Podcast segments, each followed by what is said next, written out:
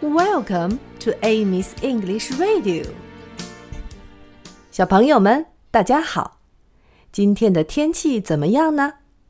这个星期我们就要一起学一首关于天气的歌谣，名字叫做《How's the Weather Today》。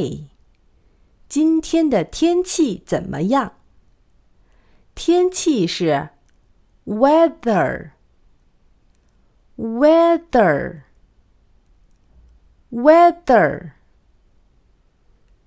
今天是 today today today 怎么样是 how how how 那么 今天的天气怎么样？就是 How's the weather today?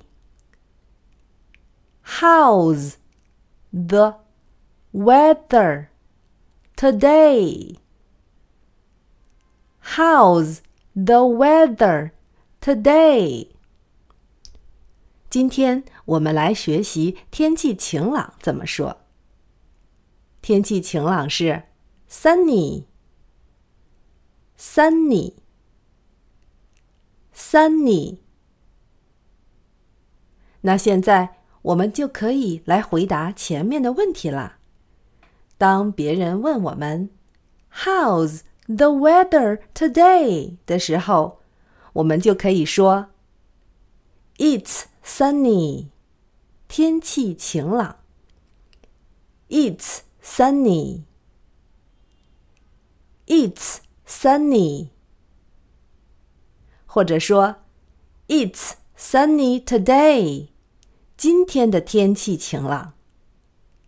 It's sunny today. It's sunny today. 现在我们就可以一起来唱这首歌谣啦。How's the weather today?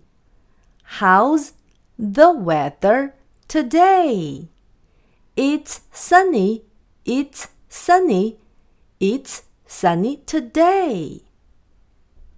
How's the weather today? How's the weather today? It's sunny, it's sunny, it's sunny today.